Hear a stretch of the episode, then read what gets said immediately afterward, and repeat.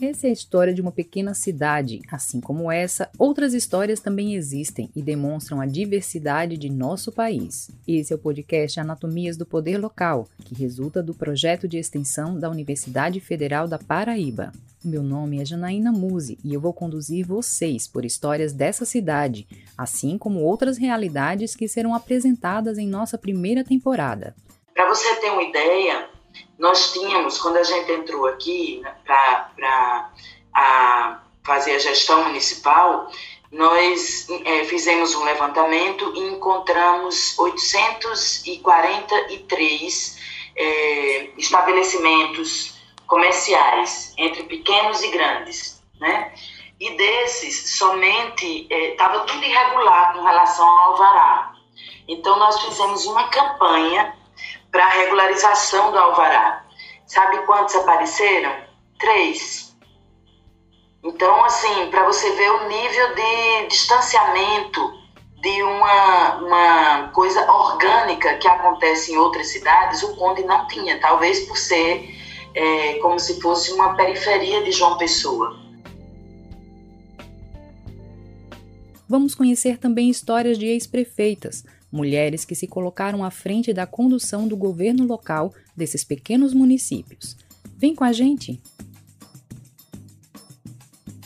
O município de Conde ele é muito próximo de uma pessoa, 20 e poucos quilômetros, uhum. né?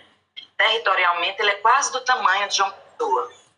Ele tem 22 comunidades no seu entorno. É o núcleo central, né? Tacumã e as praias ali, mas fora esses dois passos, tem uma densidade demográfica maior, tem 22 comunidades. Dentre elas, três trombos, três aldeias indígenas. Nossa. E o resto são assentamentos rurais, né, de sem terra, assentamentos rurais.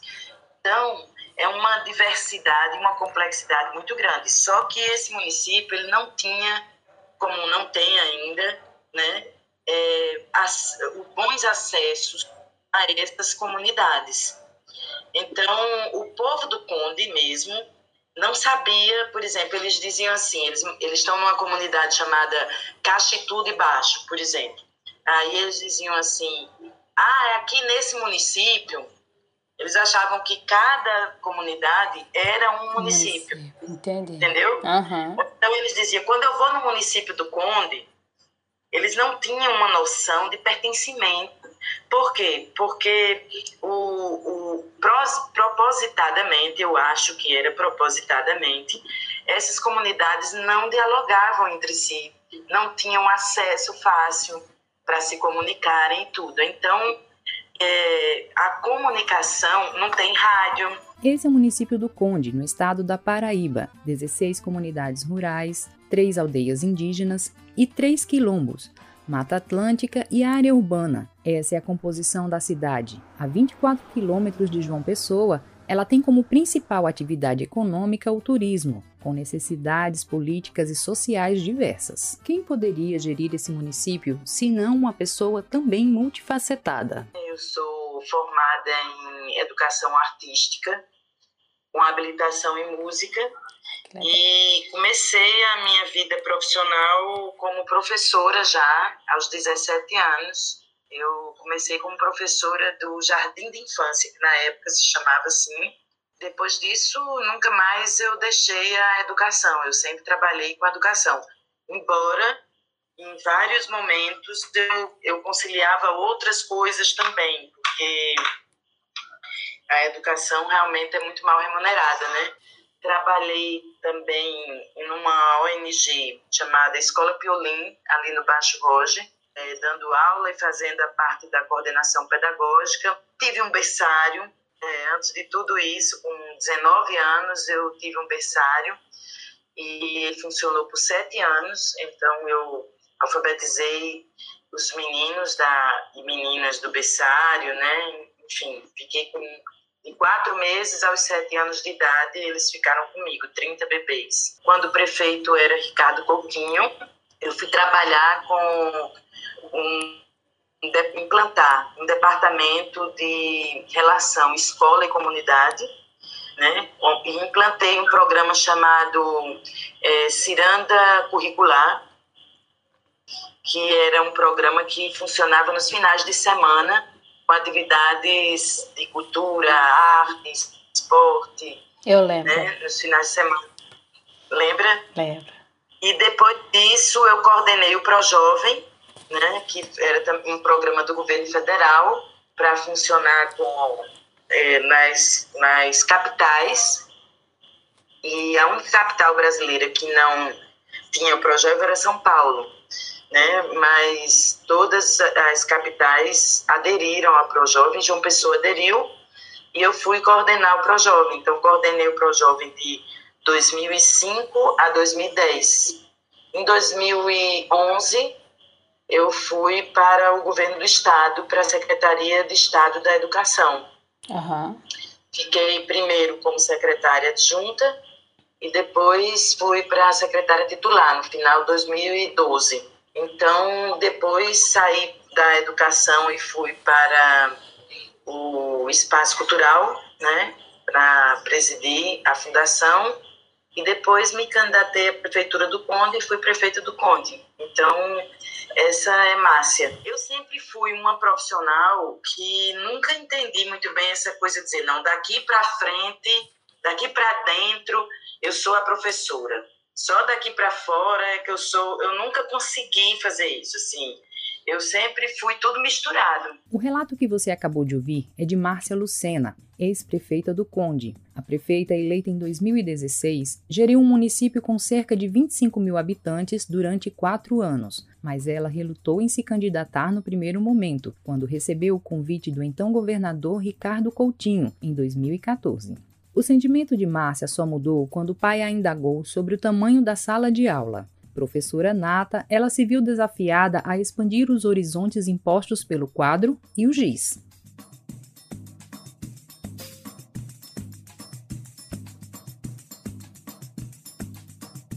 Não foi exatamente um desejo. Uhum. muito pelo contrário, eu não tinha nenhum desejo de ser prefeita ou qualquer cargo político, né? Embora a Secretaria de Educação, a secretária de Educação tenha sido, e a presidente da FUNES também, um cargo político, porque depois eu entendi que se você está no serviço público e se você não passou no concurso, o cargo ele é político. Minha experiência na administração pública tinha sido muito curta na prefeitura, porque era o Projovem, então eu, eu fui chamada e eu mesmo não acreditei quando é, o Ricardo Coutinho ganhou as eleições e me chamou, eu mesmo, ele disse assim, agora não comente com ninguém isso, porque os políticos são doidos por esse lugar e se comentar eu não vou ter força política para para dizer não, então não comente com ninguém. Eu saí de lá dizendo assim, eu não sei nem porque que ele me chamou aqui, porque tá na cara que eu não vou ser, não tem cabimento eu ser secretária, porque é, eu não conheço o suficiente do Estado para isso. Só que aí isso foi é, sendo cada vez mais intenso, né? E diferentes pessoas. E aí eu trouxe para o universo da, da minha família, né? Para meu marido, para meus pais. E o meu pai, ele foi super simpático à ideia desde o começo. Uhum ele nunca, ele nunca foi uma pessoa que disputou uma campanha política, mas ele sempre foi uma pessoa muito atuante politicamente, né? E muito lúcida também politicamente. Então, meu marido dizia: é, essa decisão é muito pessoal, é uma decisão sua, muito pessoal. Mas se coloque, diga alguma coisa para mim, eu só vou dizer depois que você decidir. Então aí eu digo, mas a decisão tem que ser sua. E o meu pai, eu conversando com ele, ele disse: Minha filha, por que, você está com tanta dificuldade de decidir, de aceitar isso? Eu disse: Não, porque eu, eu acho a política e eu acho que os políticos também são muito tronchos, sabe? Assim, eu não. Uhum. E aí meu pai disse: Ah, tô entendendo, você se acha então é, superior aos políticos. Meu pai disse, então, eu vejo que esse é um grande motivo para você entrar na política. Se você é melhor que eles, venha para a política ajudar, né? E aí eu fui e disse, não, eu sou uma professora, eu não sou política, eu sou uma professora. E ele disse, minha filha, por que, que isso incomoda tanto? Eu não entendo por que, que isso incomoda tanto. Faça de conta que sua sala de aula cresceu. Nossa. É simples. Você faz de conta que sua sala de aula cresceu. Quando ele disse isso, virou uma chave, assim, dentro eu de imagino. mim, sabe?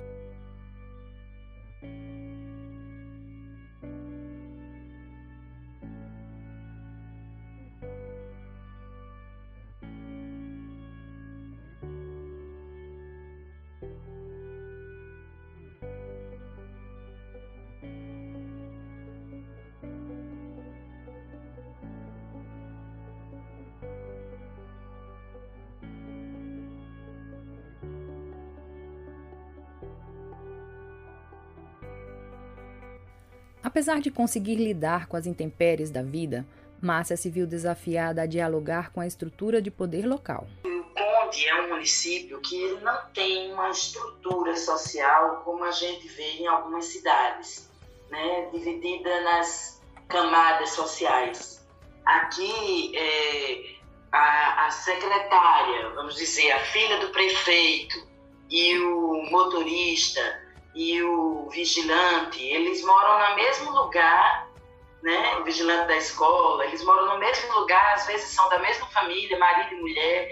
Aqui no Conde não tem essa essa divisão social da forma como a gente vê.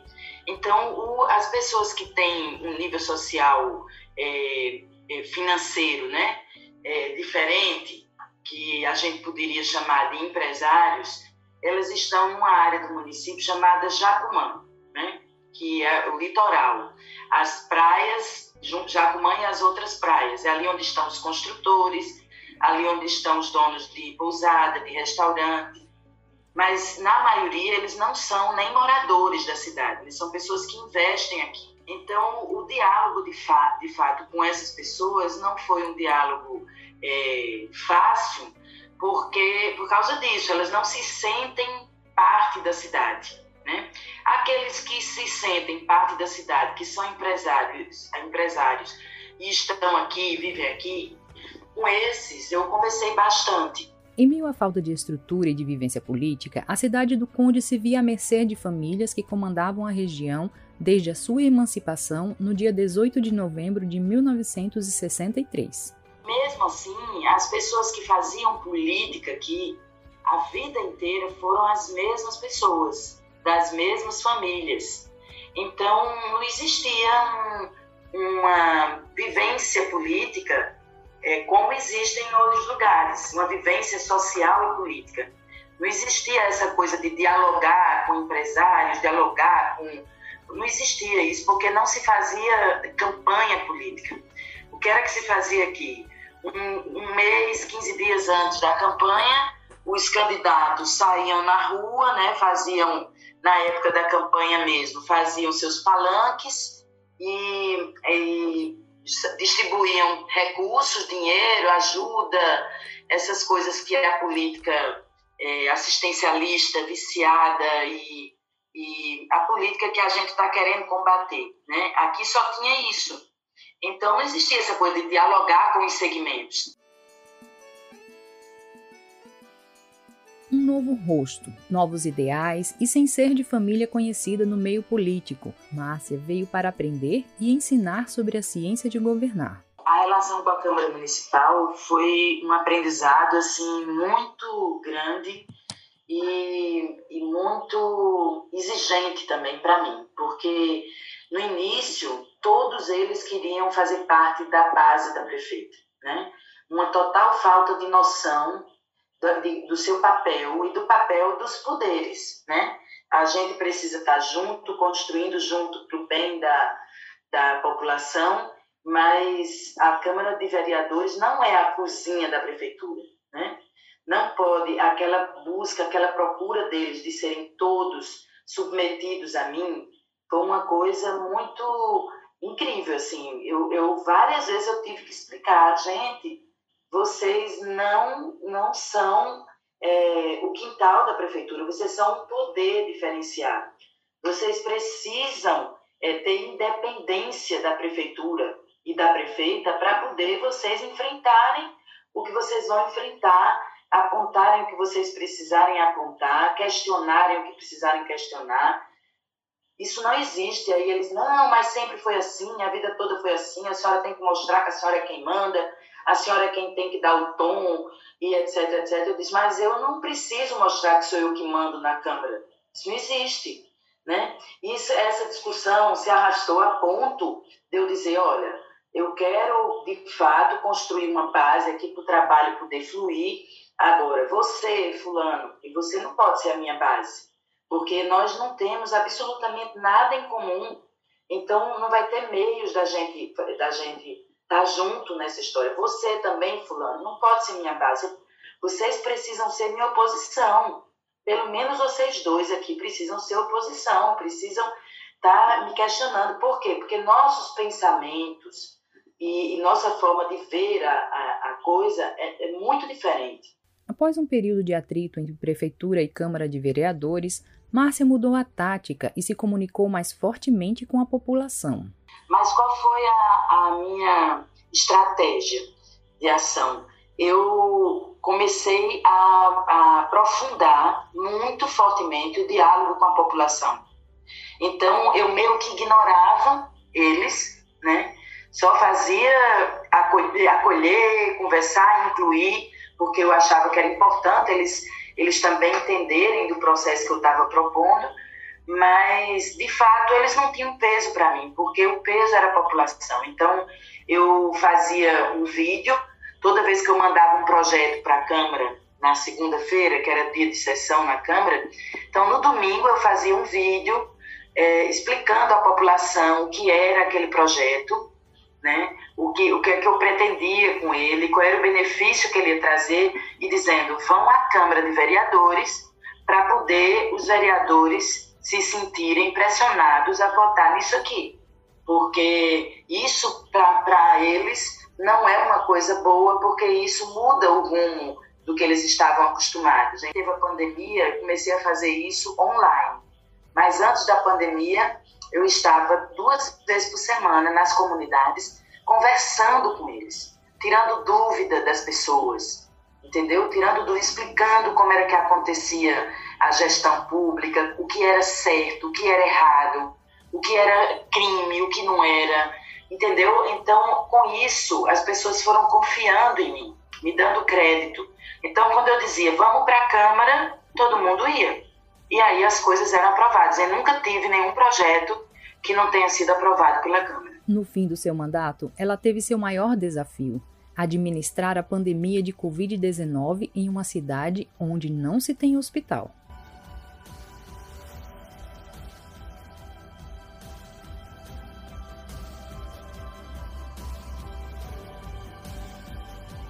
Coronavírus é, começou né, a surgir lá na Itália. Eu lembro que eu até fiz uma postagem no Facebook, porque eu sempre usei o Facebook de forma muito intensa para falar com a população, Facebook e WhatsApp. Então, tudo assim, eu, eu ficava sabendo de uma coisa, eu corria para o Facebook, fazia um vídeo, fazia um texto, e no instante as pessoas me respondiam, eu falava no WhatsApp, mas também eu respeitava muito isso. Eu nunca adormeci sem responder a todo mundo, seja no WhatsApp, seja no Facebook, né? Eu criei também esse caminho de comunicação. E eu lembro que eu fiz uma postagem dizendo assim, porque estava acontecendo na Itália, aí eu disse, meu Deus, eu imagino se esse é, coronavírus fosse aqui no Conde, eu seria a culpada por ter trazido o coronavírus para cá. Porque com a malária foi assim, com a malária eu, foi uma luta aqui. Então, os opositores e, e o pessoal que era contra a minha forma de trabalho, eles diziam assim que que eu que trouxe a malária para cá, né? E, na verdade, a gente enfrentou a malária de uma forma muito interessante. O Ministério da Saúde esteve aqui e disse que depois da Semana Santa, naquele ano, ia estourar mais de 100 casos eh, de malária por causa do ciclo da doença e que eu me preparasse porque tudo eh, levava a crer que a, a malária seria ficaria endêmica aqui porque nós temos todo o ambiente, nós temos o mosquito e temos todo, temos todo o ambiente.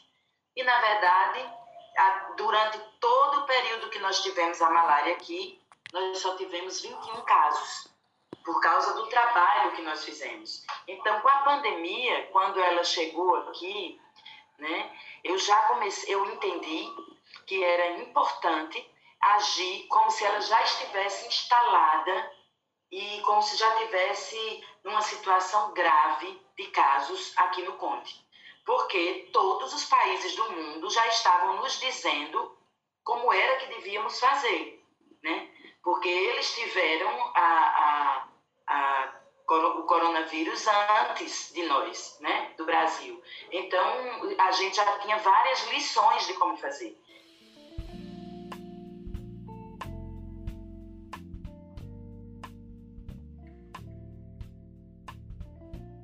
Apesar de todos os problemas sociais vistos por Márcia, ela via a felicidade dos moradores com os avanços que a cidade do Conde conseguiu ao longo do seu mandato. O desafio ele foi gigantesco e ele tem alguns é, pontos, mais assim, vamos dizer assim, do iceberg, né? Uhum. Algumas pontas do iceberg que aparecem e que lá no fundo do oceano se juntam e se misturam é, de uma forma muito intensa. Uma delas é o fato de ser mulher. Uhum. Né? O fato de ser mulher e estar ocupando um espaço de poder é muito complicado. Então, desde o começo, que, que a, o que mais pega em mim é a, a tentativa de desqualificar a minha ação profissional, né? a minha ação política, a minha ação administrativa por ser mulher. Então, esse é um ponto que eu acho que foi um desafio gigante.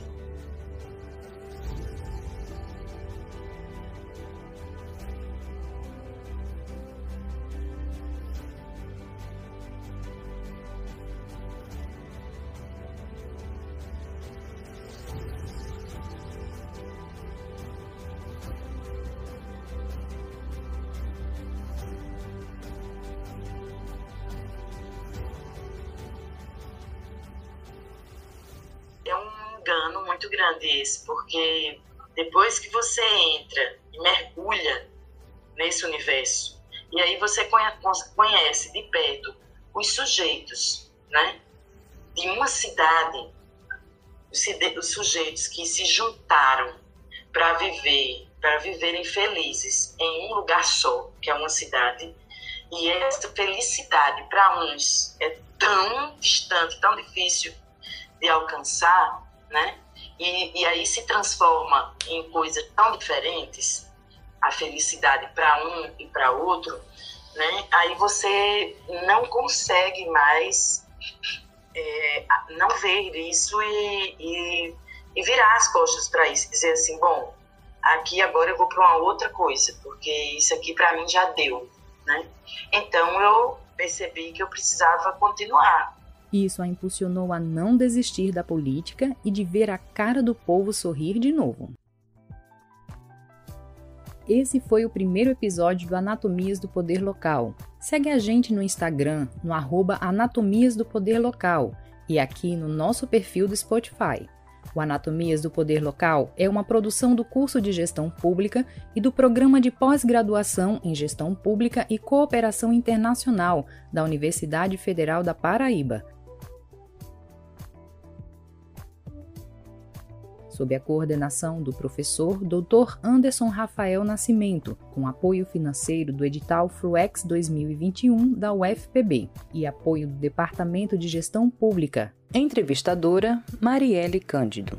A edição é de Adilson Santana e eu, Janaína Muse, estou na apresentação. Até o próximo episódio.